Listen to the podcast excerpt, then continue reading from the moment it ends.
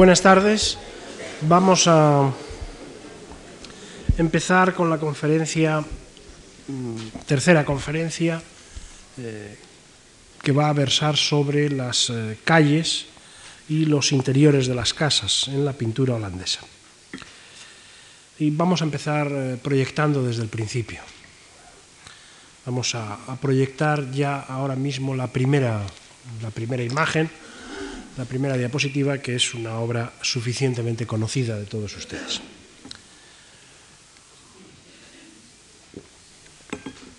Aunque solo se hubiera pintado, aunque solamente se conservase la callejuela, la obra de, de Vermeer que tienen ustedes en la pantalla, y que Vermeer realizó en torno a 1657, este tipo de pinturas, las calles, ocuparía un lugar, eh, creo que destacado, en la historia del arte holandés.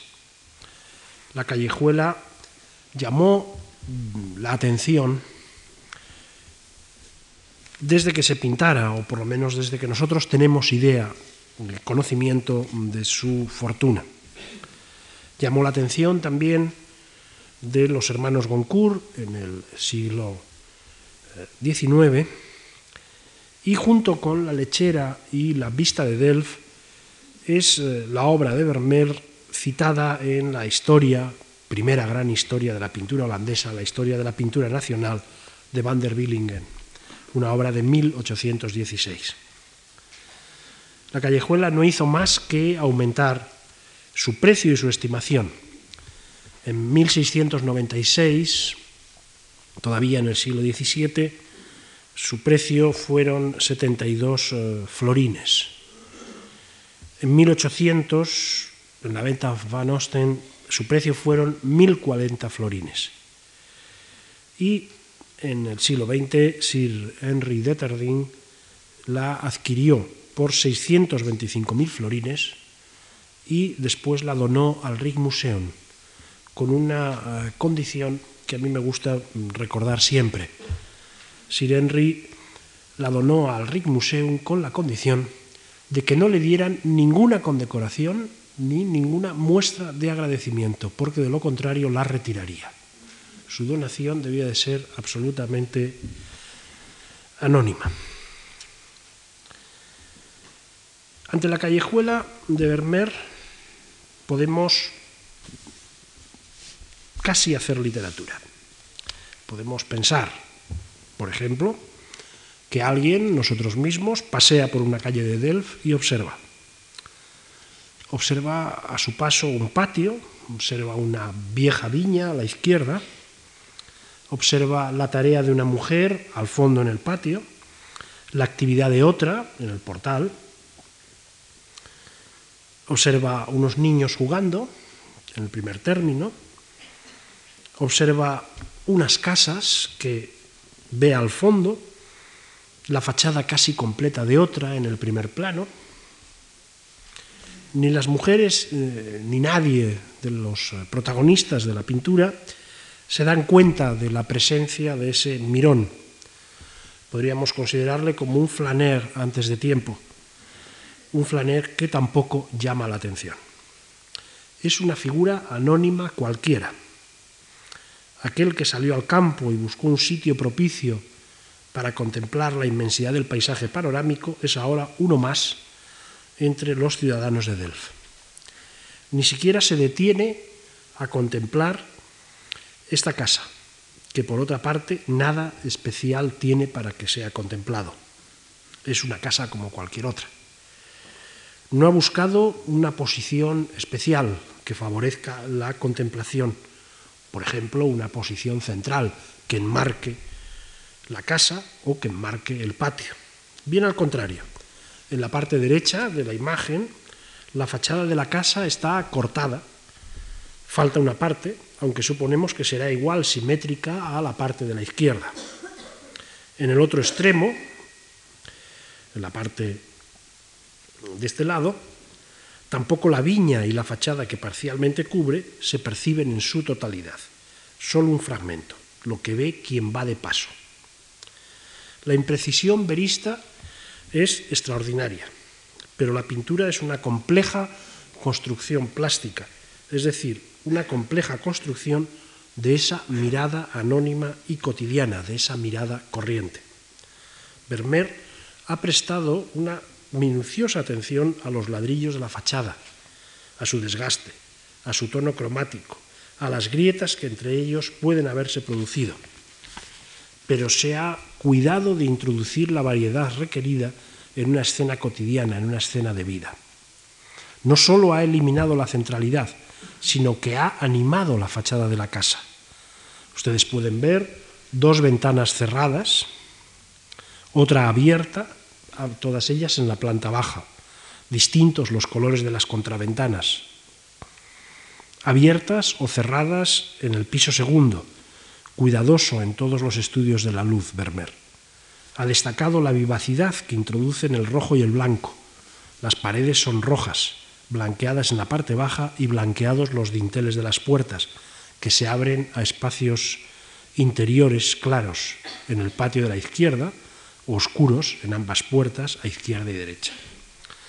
El conjunto de edificios se ofrece como un friso, se compone como un friso, pero es un friso abierto, no solo por los huecos de las ventanas, sino ante todo por los de las puertas que conducen a espacios interiores y por la más baja elevación de la construcción de la izquierda que permite ver las casas que hay detrás y un cielo luminoso.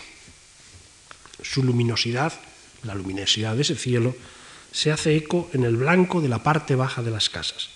El juego de luz es tan intenso que ésta parece surgir de los mismos materiales, parece surgir de los ladrillos, de los aleros de los tejados, de las hojas de la parra, un proceder característico de la pintura de Vermeer.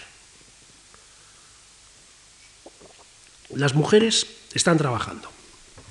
Una parece dedicarse a la limpieza, otra a la costura. Dos niños juegan cerca.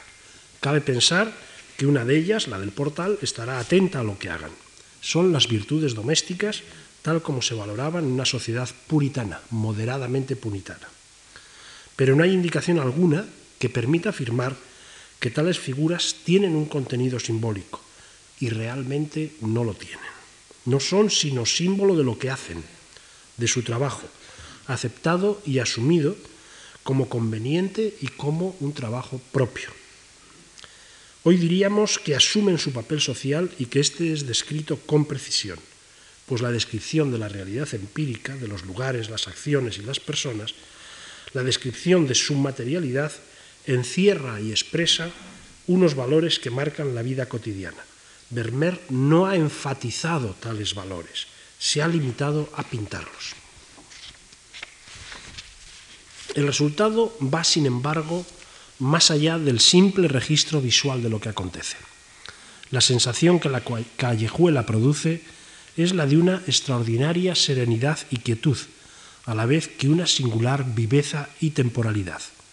Acostumbrados, como estamos, a atribuir a la, serenidad y la quietud a la intemporalidad, a la idealidad, acostumbrados a concebir la serenidad en el marco de una idealidad trascendente, sorprende esta serenidad en el tiempo. Estamos tentados de afirmar que se ha producido una verdadera santificación de lo cotidiano, pero sin evadirnos de lo cotidiano, que es plenamente asumido. La sencillez difícil y rigurosa de Vermeer se ofrece mejor, se vislumbra, se plantea, se aprecia mejor si comparamos la callejuela con obras de temática afín de otros pintores. Entre todos, ninguno mejor que un bien poco conocido Jacobus Brel, que vamos a ver a continuación, algunas de cuyas pinturas fueron durante bastante tiempo atribuidas al propio Vermeer. Así sucedió, por ejemplo, con la que tenemos en la pantalla, Escena callejera, una pintura que se conserva en Los Ángeles, en la fundación, en el Museo Yeti, y que estaba precisamente firmada falsamente con las letras V, M, E, E, R, Vermeer. Próxima a esta es, a continuación, la calle del Museo de Filadelfia y también próxima es, a continuación, una escena callejera. A diferencia de lo que es propio de la callejuela de Vermeer, las composiciones de Brel eluden el friso y estructuran el espacio en profundidad. sirviéndosele de las casas a ambos lados para marcar un sentido, cerrándolo al fondo con edificaciones y disponiendo figuras, por lo general de perfil y considerablemente estáticas, para dar animación a la escena. La utilización de estas figuras es, como más adelante veremos, un recurso habitual de los, artistas holandeses, y no es necesario pensar que Brel se inspiró en Vermeer. Pudo hacerlo también en Pieter de Hot, Emmanuel de Witt o tantos otros que las representaron. De los tres cuadros mencionados, quizás sea este que tenemos en la pantalla, el tercero, el que se encuentra en mejor estado de conservación, más limpio y el que mejor se presta a la comparación. Como Vermeer, Brel se ha preocupado por la representación minuciosa de los muros de ladrillo, de las ventanas y de las contraventanas. Se ha preocupado por la eh, representación minuciosa de los tejados, de las chimeneas y, al igual que Vermeer, del blanqueado de las partes bajas. Su pintura nos ofrece una imagen convincente de una calle y de sus habitaciones, convincente desde el punto de vista de la verosimilitud de la pintura de costumbres, pero es por completo ajena a la serenidad vermeriana. No son muchas las representaciones de escenas urbanas en la pintura holandesa del siglo XVII. El punto de vista con el que se acerca a la ciudad depende mucho del paisaje, del paisajismo. En ocasiones se trata efectivamente de verdaderos panoramas, tal como sucede, por ejemplo, a continuación con eh, Van der Poel cuando pinta la explosión del polvorín de Delft el lunes 12 de octubre de 1654. Y el propio Daniel Bosmaer, autor de, un conocido, de una conocida vista del puerto de Delft, que vamos a ver, del puerto de Delft, y de una curiosa vista de la ciudad vista de Delft con una logia imaginaria, una pintura de 1663, que revela el interés del artista por los efectos ópticos, pues bien, cuando este Bosmaer tiene que representar una escena más próxima, más, más urbana, la concibe como una escena de costumbres en un paisaje. Así sucede en su mm, pintura titulada Delft tras la explosión del polvorín del 54 del Museo de Filadelfia. Solo por el asunto puede hablarse aquí de escena urbana, pues el cuadro, al margen del encanto que pueda ofrecer, presenta una composición por completo tradicional y en este momento, 1654, ya antigua.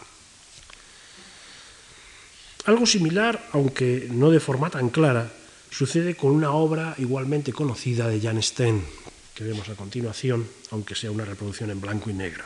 Se titula Un burgomaestre de Delft y su hija. Es una pintura de 1655. Fíjense ustedes que la mayor parte de las pinturas de las que estoy hablando giran en torno a la, mitad del siglo XVII. El burgomaestre está sentado fuera de la casa, cuya fachada, en un detalle, vemos a la izquierda. Delante, la hija, los mendigos a la derecha y la ciudad al fondo, con abundantes motivos de árboles nos invade la sensación de que Stein está más interesado en mostrarnos las virtudes y dignidad del burgomaestre, señorial y caritativo, la pureza de la hija, en las flores sobre la alféizar de la ventana hay una referencia a esa pureza, más interesado en estos rasgos que en el pintoresquismo de la escena urbana.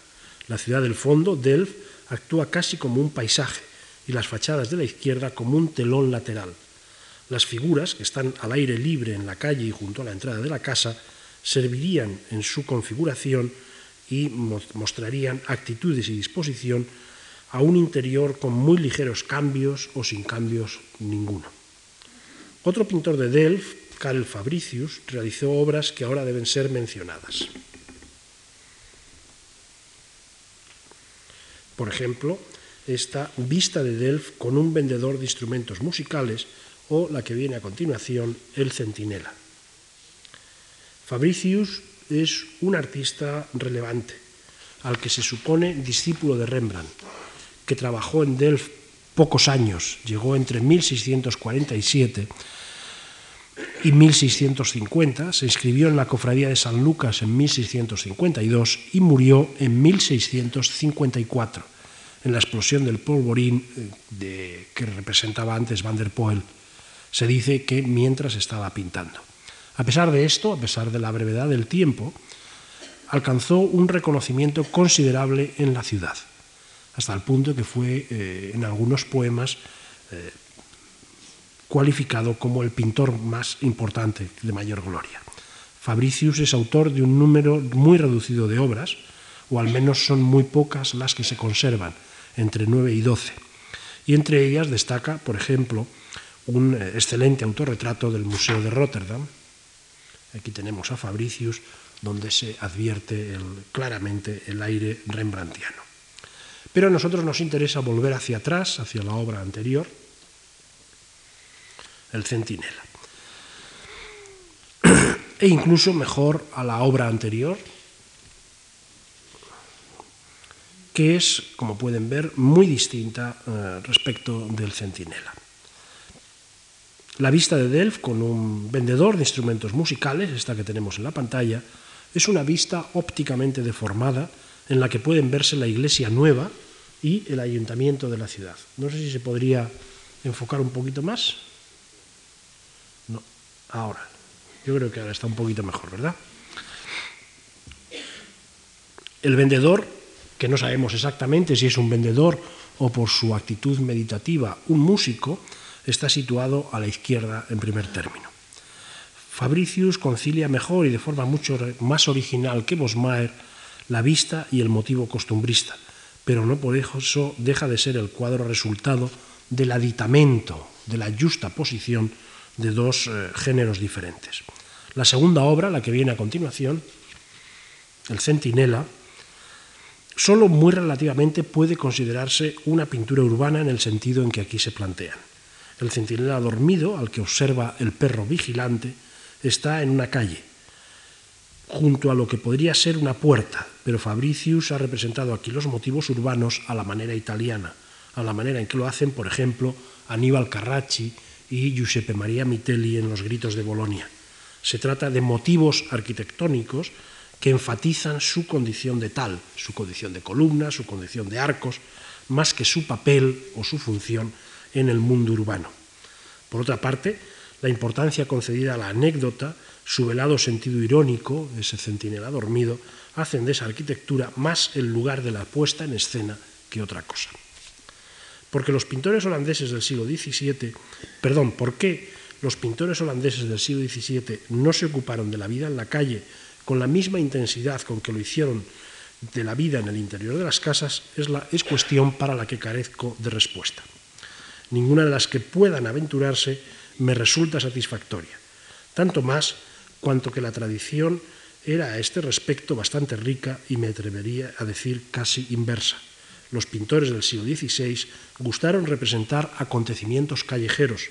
Bien es verdad que más en un marco aldeano que urbano burgués, pero desde luego dando tanta importancia al espacio abierto que casi siempre las escenas de interior son simples transposiciones de ese exterior a un interior. Quizá en este punto se encuentra la clave del cambio. La sociedad burguesa representada en la pintura del 600 prefiere distinguirse del mundo rural y de hecho se distingue dando más relevancia a la vida familiar, a la vida en la casa y no fuera de ella. Dos, y pasamos otra más. Dos son los interiores de casas que los pintores representan con abundancia y dedicación. El patio y el interior de la vivienda. El patio tiene en la vivienda holandesa de la época una gran importancia. De dimensiones variables, es un recinto que suele encontrarse una vez hemos entrado en la casa, ya sea como un espacio posterior adosado, ya como un espacio entre edificaciones. Puede tener diferentes funciones, lo que depende de la condición social, económica del propietario del trabajo. Gerard Terborg pintó a esta familia del afilador en la que eh, aparece el patio de un artesano de baja condición. Aquí el patio es un lugar de trabajo. Pieter de Hot, por el contrario, en la siguiente imagen, representó patios de condición muy diversa, Representó, por ejemplo, a la burguesía acomodada, yo diría que más que acomodada, elevada, en esta reunión de familia en un patio. O pintó en la siguiente imagen a las mujeres trabajando en, la pintura titulada Patio de una casa de Delft, también como la anterior del año 57. Pintó a la burguesía acomodada en patio interior va a continuación de una casa de Delft, una pintura del 58 que se conserva en la National Gallery de Londres. De Hock es de todos el pintor más importante entre los que se ocuparon de este tipo de temas, no solo de patios, también de interiores de casas. Y el referente obligado cuando se trata de hablar de la representación de la sociedad holandesa de su época. Pero además de Hock es el creador de un estilo propio, que si no fuera por la sombra de Vermeer, destacaría mucho más. Cuando hablamos de los grandes maestros, de Hock está siempre a punto para entrar en el grupo. Su pintura resulta fascinante. Su concepción del espacio es tan singular como precisa. Hay un mundo de Hock que no debe ser minusvalorado. El artista de Hock, Pieter de Hock, nació en Rotterdam, pero contrajo matrimonio en Delft, con la hermana eh, de un pintor, por cierto. En 1660 o 1661 marchó a Ámsterdam, ciudad en la que murió en 1684. Su presencia en Delft fue, como ya he dicho, determinante para la vida artística de la ciudad. Durante mucho tiempo se le consideró como el principal responsable de las transformaciones estilísticas que se produjeron en la ciudad a finales de los años 50. Y aunque en la actualidad se tienda a evitar declaraciones tan unilaterales, no cabe duda de que fue uno de los grandes protagonistas, uno de los protagonistas principales, y que la compañía de Vermeer en este proceso no menoscaba su importancia. Patio interior de una casa en Delft, la pintura que tenemos en la pantalla, es un buen ejemplo, tanto del arte de De Hoc como de las características de este tipo de obras. Dos son los aspectos en los que deseo mm, concentrarme.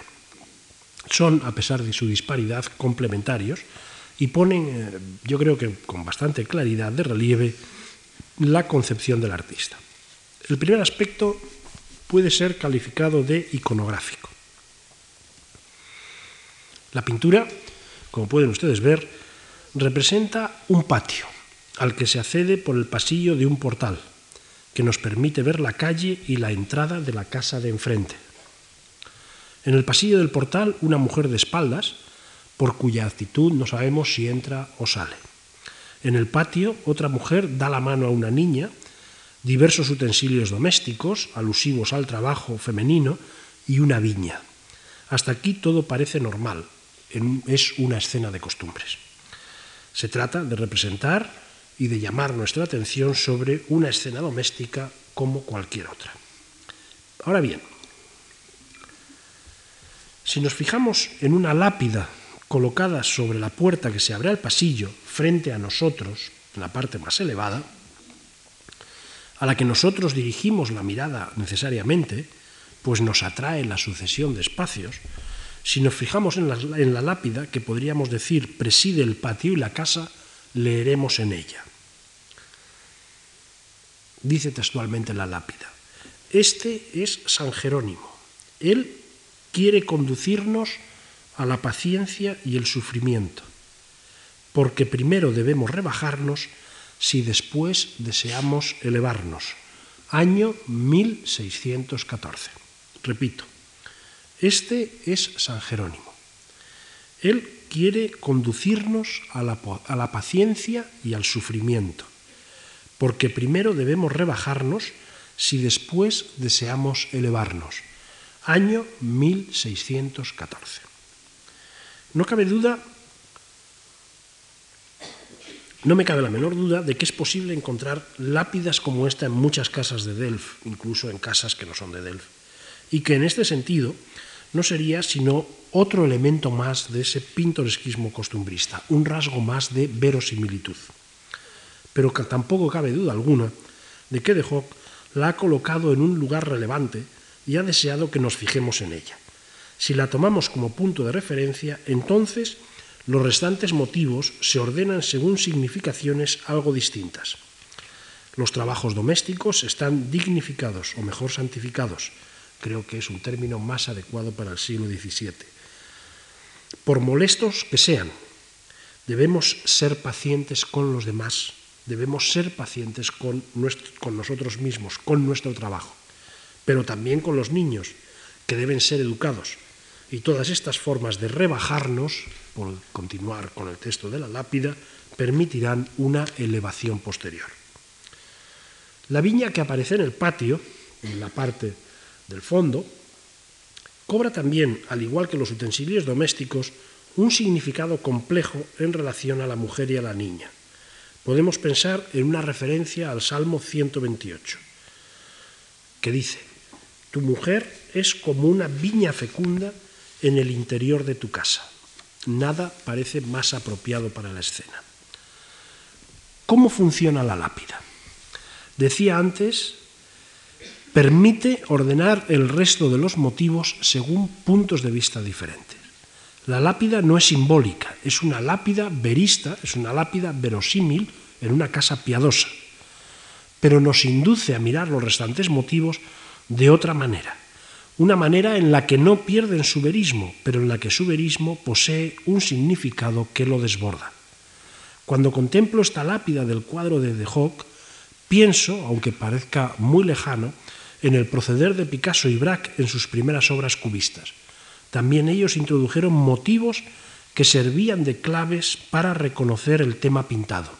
Majolí, la obra célebre de Picasso que conserva el MoMA de Nueva York, es de todas la que tiene el título más conocido. El título que está pintado, escrito en el cuadro, remitía a una canción entonces en boga que se refería a Eva, la entonces amante de Picasso. El título, repito, Majolí, está escrito en el cuadro. No era un símbolo, era una clave para el resto. La lápida es una clave para el conjunto de la escena y la clave exige el más absoluto verismo, pues de lo que se trata es de la santificación de la vida corriente, y esta no sería corriente si fuera idealmente trascendida. Este me parece buen momento para abordar el segundo aspecto al que antes me referí. ¿Se limita el verismo, pregunto, a la representación naturalista de los motivos sobre los que hasta ahora me he detenido? Es obvio que si las personas pintadas, la arquitectura, los utensilios domésticos no fueran convincentes, no se hubiera alcanzado el resultado apuntado. Pero quizá con esto no es suficiente. Patio interior de una casa de Delft establece una concepción del espacio que resulta fundamental para que la clave, la lápida, funcione, para que el significado apuntado sea plausible. En la vida cotidiana, el espacio es algo que se nos da. Estamos en él, en la vida real, ¿eh? en la vida en la cual nos encontramos. Desde que nacemos estamos en un espacio. Y este espacio siempre es limitado, aunque pueda extenderse mediante la articulación con otros. Esta articulación es más nítida en el mundo urbano, pues aquí hemos dividido y compartimentado el espacio. Es, por el contrario, mucho menos precisa en el mundo rural, en el que podemos contemplar espacios que parecen ilimitados, que nos desbordan, o como decimos ahora, que nos superan, y por eso nos parecen superiores, y nosotros pequeños en relación a ellos, sublimes gracias a esta distancia cualitativa. No solo cuantitativa, cualitativa he dicho, no importa cuántos kilómetros acoge un panorama de Ruizdel de los que veíamos el día pasado, lo que importa es la sensación de inmensidad que produce. Aunque el término sublime es de difícil aplicación a la pintura holandesa del siglo XVII, pues precisamente desea dominar esa inmensidad sin perderla. Pero el artista, no nosotros, el artista, no se encuentra en un espacio dado, no se encuentra, no tiene a su disposición un espacio dado, tiene que crearlo en la tela, tiene que pintarlo. No es fácil hacerlo, si es que desea hacerlo. Los artistas románicos no tenían mucho interés en hacerlo. Se satisfacían con el espacio del muro sobre el que pintaban y no lo transformaron nunca en otra cosa. Los artistas holandeses sí desean construir un espacio. Y si quieren representar una, escena cotidiana, tienen que construir un espacio que sea remedo del cotidiano. Es decir, tienen que pintar un lugar. Un espacio cotidiano es un lugar. Un lugar es un espacio determinado en el que están las cosas y en el que están las personas, en las que las personas se mueven, en las que las personas mueven las cosas, las cambian de sitio. Un lugar es el espacio del que pueden salir y en el que pueden entrar. Un lugar es a la manera de un contenedor, a la vez determinado y abierto, conectado con otros contenedores. De Hock es un gran creador de lugares, quizá el más grande entre los pintores holandeses. Algunos le superan en otras cosas, pero creo que ninguno le supera en esta. un lugar no es expresivo, es el espacio donde se está o se puede estar. Rembrandt creó espacios profundamente expresivos, no así de Hock, pero Rembrandt no se interesa tanto por el lugar cuanto por el sentido dramático, expresivo y a veces teatral de la escena. De Hock no. De Hock recurre a la perspectiva para construir esos lugares que son a la manera de cajas conectadas unas con otras. No es, por cierto, el único pintor que lo hace. Enseguida veremos a otros que lo hacen, incluso que se amaneran haciéndolo y por hacerlo. Pero sí es, aunque no sea el único, sí es el mejor. El patio, como pueden ustedes ver, conecta con el pasillo, este con el portal. A través de él llegamos a la calle y a la casa de enfrente. Quizá podremos entrar en la casa de enfrente si llamamos a la puerta y nos abren y empezar otro recorrido por los lugares de esa casa y así indefinidamente. Esas suposiciones son mera literatura, pero el espacio construido como lugar por De Hoc no lo es. El espacio construido por De Hoc es pintura, es un espacio pictórico. En esos lugares cada cosa ocupa su sitio en relación a una mirada virtual cuyo centro está enfrente del punto de fuga. La sucesión de lugares, su articulación, puede ser tan grande como se quiera es un modo de construir implícitamente un mundo inmenso, pero siempre delimitado. Nuestro mundo, el mundo de la ciudad, el mundo de la casa, el mundo moderno. El lugar es el requisito de la privacidad. Los artistas antiguos no distinguieron, decía antes, entre interior y exterior. No distinguieron entre la vida pública y la vida privada. No establecieron entre una y otra solución de continuidad los lugares privados, las casas, que pintó Bruegel, por ejemplo, en la Juegos de Niños, aquí tenemos una de ellas, o se abren a la calle como elementos más de la calle, por lo que no procuran privacidad alguna, o se contemplan como espacios que se pierden en el horizonte a la manera de paisajes naturales. Podemos pasar Aquí tenemos otro eh, espacio a la izquierda que se abre a la calle, pero podemos pasar al siguiente donde el espacio se extiende hasta el fondo, en un horizonte a la manera de un paisaje natural. Los lugares modernos poseen, por el contrario, unos límites y un orden de los que carece el espacio antiguo. Los patios de De Hoc cumplen a la perfección estos requisitos y por ello sus escenas resultan tanto más verosímiles.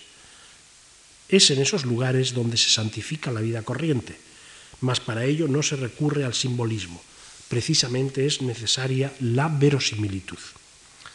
El sistema, pues se trata de un recurso plástico sistemáticamente aplicado, se aplica a los patios, pero también a los interiores de las casas. Unas habitaciones se abren a otras habitaciones. Una escena o un personaje se completan con otras escenas u otros personajes en otras habitaciones. Por ejemplo, a continuación, la mujer que hace música en, eh, esta obra de Manuel de Witt, titulada Interior con una mujer tocando el clavecín, no sólo concreta su significado con la acción que protagoniza, hacer música, tocar en el clavecín, el espejo en el que se refleja, la ropa masculina que ustedes pueden observar se acumula a la izquierda, las cortinas descorridas del dosel sobre la cama. También interviene la mujer hacendosa de la habitación del fondo, que hace un singular contrapunto con esta eh, que eh, se aplica al clavecín. Mas para llegar a ella debemos atravesar varias habitaciones, varios lugares. También, por ejemplo, a continuación, Nicolás Maes juega con ese recurso cuando pinta a la cotilla, es el título de la obra. Y lo mismo sucede con Samuel Ostraten, a continuación, que hace un verdadero ejercicio de maestría, de sofisticada maestría, cuando, en este cuadro titulado Las chinelas, percibe la escena desde otra habitación más oscura, coloca el calzado como referente erótico a la puerta, en el suelo lo pueden ustedes ver, y conduce nuestra mirada hacia un interior en el que no hay personas, pero sí un cuadro, es de Terbors, y quizá contraste con los útiles de limpieza que hay en la primera estancia. Se trata de una escena galante que conocemos, de la que eh, Ostraten ha pintado exclusivamente una parte, en la que aparece, pueden ustedes verlo, la figura femenina. Quizá sean en exceso alambicadas, en exceso puntillosas, este tipo de interpretaciones. Nada más diferente de estos espacios compartimentados que el célebre espacio continuo que, a continuación, Bruegel pintó en su muy conocida Boda de Aldeanos, una pintura de 1568. Otro pintor del siglo XVII que quiso representar un banquete, un banquete es lo que se pinta en Boda de, de Aldeanos, el citado Nicolás Maes, no prescindió de la fórmula del espacio compartimentado, como vamos a ver a continuación, tampoco de las consideraciones morales. El cuadro de Maes se titula La criada borracha y podemos ver a través de las escaleras otra habitación donde están los comensales y después la ventana con el exterior de la ciudad. También Vermeer, pasamos la siguiente, pintó a una criada borracha, a una joven dormida, en el año 1657.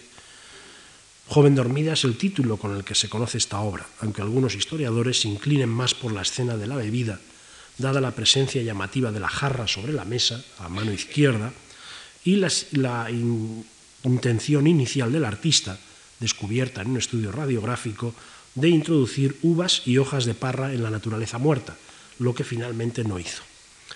La interpretación iconográfica queda abierta. Puede ser también una referencia a la pereza, representada muchas veces como una mujer joven dormida, o al amor, pues en el cuadro que aparece parcialmente tras la cabeza de la protagonista se adivinan un cupido con una máscara a los pies. No es este el problema que ahora más me interesa en la descripción iconográfica, sino el tratamiento que del espacio hace el artista. Otra habitación se abre detrás. Bueno será señalar que después el maestro de Delft prescindirá de este tipo de composiciones y que Joven dormida es obra que se considera entre las primeras de Vermeer, cuando todavía no había definido por completo su lenguaje. El juego de espacios, de lugares, se hace llamativo en un cuadro muy moderno de Brel que vamos a ver a continuación. El artista que fue confundido con Vermeer y falsificada su firma.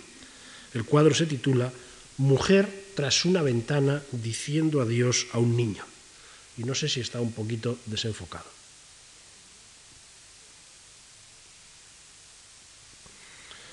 No sabemos con exactitud la fecha en que se eh, pintó. La pintura es de una asombrosa sencillez. El paño blanco de la pared enmarca la ventana a la que se acerca la mujer y la indumentaria de ésta juega al contraste con los elementos de la habitación. Destaca la blancura de la toca en la oscuridad de la ventana y la oscuridad del vestido en la blancura de la pared. El gesto, la inclinación de la silla, la desnudez del interior y la presencia de la mujer se transmiten a nosotros que también debemos estar nosotros, como espectadores, en esa habitación, nosotros a los que la mujer no presta atención alguna, como suele suceder también con las mujeres de Vermeer. No dudo de que la obra se presta a un comentario iconológico sobre el interior y el exterior pero prefiero pasar de él. Próximos a Brel son algunos cuadros de Saías Burs, en especial la lavandera, que vamos a ver a continuación, o interior con una mujer sentada a una chimenea y una niña, que vemos también a continuación. En ambos casos se trata de escenas que subrayan el trabajo doméstico, y en especial, volvemos atrás, la lavandera ofrece una composición mesurada. Recuerda en su sentido del friso a las obras de Vermeer, a la callejuela, y revela la sabiduría y el buen hacer del pintor, un rasgo propio de toda la pintura holandesa. En la introducción, sobre todo, de ese paño rojo en el primer plano, el juego de la toca blanca de nuevo sobre el fondo, el tratamiento de la pared de ladrillos a la izquierda, los huecos oscuros que dominan el friso, etc. Ambas pinturas indican además que el mundo vermeriano era un mundo común a De Hoc y a, una considerable, a un considerable número de artistas menores. No todos los pintores que representan interiores de casas se atienen a esta organización espacial, una organización que produce, como hemos visto, efectos importantes. Es una pauta que parece dominar a partir de la mitad del siglo y que tiene en Delft su apoyo mayor, aunque no exclusivo. Pasamos ahora dos diapositivas. Estos. Este que tenemos en la pantalla es un retrato célebre de Constantin Huygens y su secretario. Fue realizado por Tomás de Keyser en fecha temprana dentro del 17, en 1627. Es a la vez una obra de interior que ofrece una composición mucho más simple. Otro artista, Gerrit Dow, puede indicarnos la pauta convencional a, en lo que a composición espacial en la pintura de costumbres corresponde. Gerrit Dow es autor de dos obras importantes, vamos a verlas a continuación. La primera se titula Tobías y Ana y la segunda, a continuación, Interior con una mujer comiendo gachas. Son dos obras, creo, muy representativas a este respecto introducen, sin embargo, un motivo que conviene no olvidar, dado el éxito que alcanzará en la pintura posterior, la ventana que desde la izquierda ilumina de forma muy contrastada el interior. Se ha, señalado la afinidad de Dow con Rembrandt, pero conviene decir que Dow está lejos de la manera áspera rembrandtiana y que a diferencia de éste ilumina u oscurece a partir del foco de luz en que consiste la ventana, pero no dota a las cosas de luz en su misma materia, tal como hará Rembrandt. Las obras de Dow conciben el espacio como un lugar más o menos iluminado, cerrado al fondo, casi como una caja teatral, casi como un escenario. Es un concepto que se irá perfeccionando y simplificando. Una pintura de Kodelik, la operación del pie, que vemos a continuación, aclara estos puntos. La habitación en la que se desarrolla la cura ha sido construida, y yo insistiría en el término construida, siguiendo los pasos marcados por la perspectiva, cuyas líneas podemos seguir en los laterales, las vigas del techo, el osado, etc. Construida la caja, se colocan adecuadamente los objetos y las figuras, procurando simplificar las posiciones y actitudes de estas, lo que introduce un cierto principio de desagregación, como si los objetos fueran autónomos respecto del espacio en el que se encuentran. Pieter de Hot se enfrentará con más éxito a este problema. Podemos seguir el nacimiento de aquella organización espacial a través de la propia obra de Pieter de Hot. En una pintura temprana que vemos a continuación, titulada Granja con tres soldados y una posadera, realizada en 1650, una obra en la que el artista todavía representa una escena de soldados muy del gusto de la época y que no se ha desprendido por completo de la tradición de las pinturas de aldeanos, de las pinturas de campesinos, el artista se sirve de elementos muy toscos para insinuar en el fondo la compartimentación espacial. Pero lo que domina en el cuadro es la importancia del primer espacio y de la puerta a la que se asoma uno de los soldados. La sensación que tenemos es que De Hoc ha deseado trasladarnos la pintoresca animación de la escena, un divertimento que satisface nuestra curiosidad. Todavía no ha creado la atmósfera que le caracterizará años después y que es la seña de identidad de este artista. De Hoc continuó con esta temática hasta 1656-1657 aproximadamente, la fecha en la que se perfila un nuevo lenguaje en el seno de la pintura de Delft, en el seno, como suele decirse, de la escuela de Delft. Los soldados, las posaderas y taberneras son sustituidos a partir de esta fecha por protagonistas burgueses, mujeres que hacen música, que limpian, que cuidan de la casa, etc. Cuando los soldados continúan presentes, tal como veremos al hablar de las corteses relaciones, aparecen en un entorno urbano, en el interior de casas burguesas, no en posadas campesinas, como en este caso. Paralelamente al cambio de temática se produce una transformación en el lenguaje.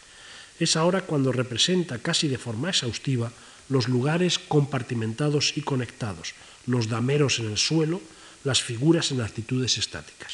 Dos obras eh, realizadas en torno a 1658-1660 pueden ser un buen testimonio de este estilo. La primera, que vemos a continuación, representa a una mujer y una niña en la despensa. La segunda, a una mujer que expulga a una niña. Ambas eh, están en el Rijksmuseum de Ámsterdam. La primera, volvemos hacia atrás, la primera es un buen resumen, una mujer y una niña en la despensa, es un buen resumen de los problemas a los que se enfrenta De Hoc y del modo en que lo resuelve. La mujer entrega, como pueden ustedes ver, una jarra a una niña. Tras ella se abren estancias diferentes y otro tanto sucede a la derecha, donde podemos ver una habitación con una silla, un cuadro encima con un retrato y una ventana abierta que da a la calle. La diferente iluminación en los tres espacios, habitación de la derecha, lugar donde están la mujer y la niña, habitaciones de la izquierda, la diferente iluminación en los tres espacios principales introduce variedad o la variedad que exige la verosimilitud. Los espacios, conectados entre sí, nos hablan de ese mundo compartimentado que ha perdido los rasgos de inmensidad de los paisajes, pero además suscitan la impresión de, de, que la vida discurre en unas u otras estancias, o quizá sería mejor decir de unas a otras, también en la calle. Discurre en el más estricto sentido, se desarrolla en el tiempo. La temporalidad es un rasgo imprescindible de la verosimilitud. Aunque las figuras están quietas, aunque sus movimientos son mínimos, las estancias abiertas sugieren momentos anteriores y posteriores a la acción, momentos anteriores y posteriores a la acción, no de la acción. No sabemos qué han hecho antes la mujer y la niña, tampoco sabemos qué harán después, ni siquiera sabemos con seguridad si la niña entrega o recoge la jarra. No sabemos si harán algo. Lo que sí sabemos es que harán lo que sea, continuará la vida corriente porque el tiempo sigue fluyendo, porque el tiempo no se ha detenido. Me interesa subrayar esa diferencia porque creo que permite comprender a la vez la diferencia entre la temporalidad de la pintura holandesa, de este tipo de pintura holandesa, y la que es propia del clasicismo barroco. El clasicismo barroco, Poussin puede ser un buen ejemplo, se preocupa ante todo por la diversidad en la unidad de la acción. Representa el clasicismo barroco un momento de la historia, pero lo hace de tal modo que el espectador está en condiciones de conocer los diferentes momentos anteriores y posteriores de la acción. El tiempo por el que el clasicismo barroco se preocupa es el tiempo de la acción narrada. El tiempo por el que se preocupa la pintura de De Hoc es el tiempo en el que la acción acontece. Aquel posee la condición de la acción. Puede ser un tiempo heroico, puede ser un tiempo mitológico, puede ser un religioso, un tiempo religioso. Este, el tiempo de De Hoc, no tiene otra condición que la del mundo en que todas las acciones son posibles, que la de su discurrir.